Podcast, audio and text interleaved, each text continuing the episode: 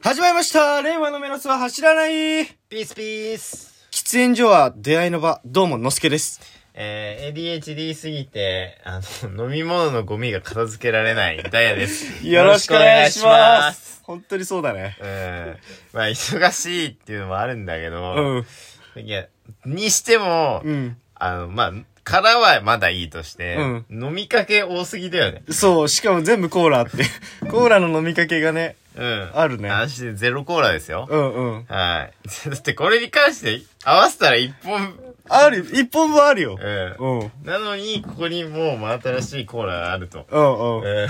本当に。マジで。うん。どうす、俺不安だもん。な、なんでそうなっちゃうの飲みきれないのんいや、飲みきれないっていうかうさ、んうんうん。まあ多分、朝は飲まないじゃうん。ん。でも買って帰ってくるじゃん。うん。飲み、飲まなくなる。あー、なるほど古ねい。方を。うんうんうん。結果、溜まっていく。冷蔵庫に入れたら飲めるじゃん。いや、冷蔵庫に入れるとかすると思う。ししないね。そんなやつはう、ん飲み切るんで す。そうだ ね。うん。そうなんだよね。うんうんうん本当に。そうだね。不安、自分。さすがに、この量は。うんうん。うん。まあ、ペットボトルの消費量えぐいもんね、うち。えぐいね。ん。うん二人家とは思えない量。うん、量だね、うん本当に。そうなんですよ。相当あるよ、ね SDGs っうん。て感じ。ああ、うん。で、で、なんだっけ僕は、あの、喫煙所は出会いの場って言ったんですけども、うんいは、や、この間ですね、高円寺の沖縄料理屋さんで飲んでたわけですよ。うちょっと打ち合わせするって言って、まあ飲みながら打ち合わせしたんですけど、そこで喫煙所があったんですね。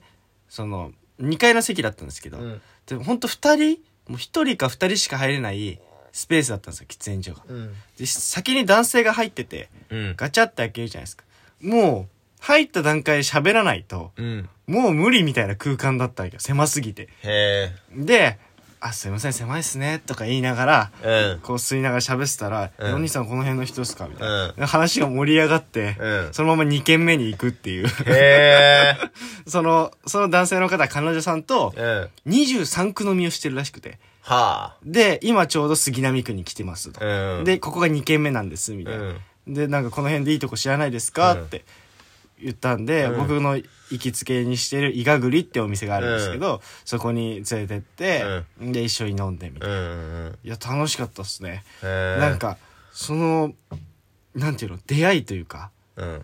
その瞬間に出会って、なんか友達、友達になったのかわかんないけど、うん仲良くなって、で、もう一軒行って、みたいうな。ん。なんか久々な久々っていうか僕そういうタイプじゃないのではいはい。だから嬉しかったよねうん。なんか向こうは結構そういう感じが多いらしい、うんのうん。仲良くなってもう一軒行きましょうってえいう、僕はそういう初めてだったえ。んで、うんちょっと嬉しかったっていう出来事ですね、へえよかったじゃん。うんめちゃくちゃ良かったですね、 23区飲みっていうのはね1日で23区で飲むってことあじゃなくて、うんやっぱ彼女と週1ぐらいで会ってるらしあくーてその飲みに行く時に23個巡ろうあっていうそういうことねそうそうそうなんだで今のところ10区ぐらい行ってるらしいへそうで赤羽が一番良かったって言ってたえいやそうだようんうん浜根はいいとこだようん、うん、でもサラリーマンの酔っ払いがいっぱいいたって言ってそりたゃそうだよでも OL もそうだよ そうだねうんうんはいはいということでね今回もお便りに行きたいなと思いますうんペンネームシェイシェイさんから来ましたねはいこんばんはって言ってねおはようございますって感じですねはいいつもラジオ聞いてます。二人のあっすまっす、ありがとうございます、本当に。二人のまっすぐな意見を聞くことで新しい考えをもらうことができています。ありがとう。ここで質問です。私はなぜか三味線の音を聞くと、すごく懐かしい気持ちになります。自分のルーツ、過去、前世にある本能的な懐かしさを感じるのです。お二人は生活の中で何かそういう体験はありますかと来てますね。何 あすいません何言ってるんですか今だかあのら否、定はしないですけど そのうんええ、だから要は懐かしく、なんか、なんか音とかあー聞いて、うん懐かしく感じたりしますかってことを聞いてくれてるんだと思うな。生活の中で。ないないうんおお懐かしい音ー。うん。ああの懐かしい音じゃないですかじゃああー。あのー、なんだろうね。うん。うん。懐かしい。そうだね。音はないかもしれ俺ない。は別にない。で、まあ、ルーツって、前世、おないよ、そんなもの。うないね。うん。てか、前世とかないと思うんですよね、うんうん僕は。どっちかといえば。うんうんあんま信じてない。うんうん。あったとしても、そこに懐かしさを感じることは、うんあんまないうんうん。と思うん。う。だよね。あ、でも、うんなんかちょっと、そう前世とか、うんルーツとかではないけど、うんなんか、行ったことないんだけど、うん来たことあるって思う時はある。デジャブってやつだよね。そうそうそはいはいはい。なんか、ここ夢で見たな、みたいなあー、感じのは、何年か前に見た夢を覚えてて、うん行った時に思い出すみたいな。うんうんうん。でもそれってね、そうそう。結構ね、あれなんだよね。なんかで見てんだよ。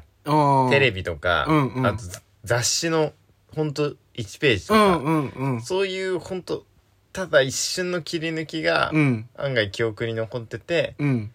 会合した時に、そう、デジャブになるんだようんうね。ん。そうそうそう。あでも、この、わかんないですけど、うんまあ、シェイシェイさんは、うんきっと、自分のルーツ、うん。うんうん。多分前世をね、うん。信じてる方で、うん。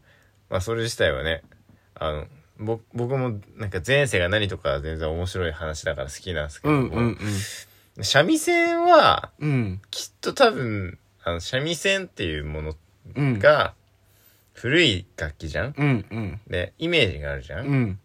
で、音も和の音やうん。あの、ロ洋の音ではないじうゃんん、うん。だから懐かしく感じるんじゃないかなと。。そううだね。うん。あとはなんかちっちゃい頃もしかしたら聞いてたのか聞もいてしたれなかいもね。しんない。うんうん。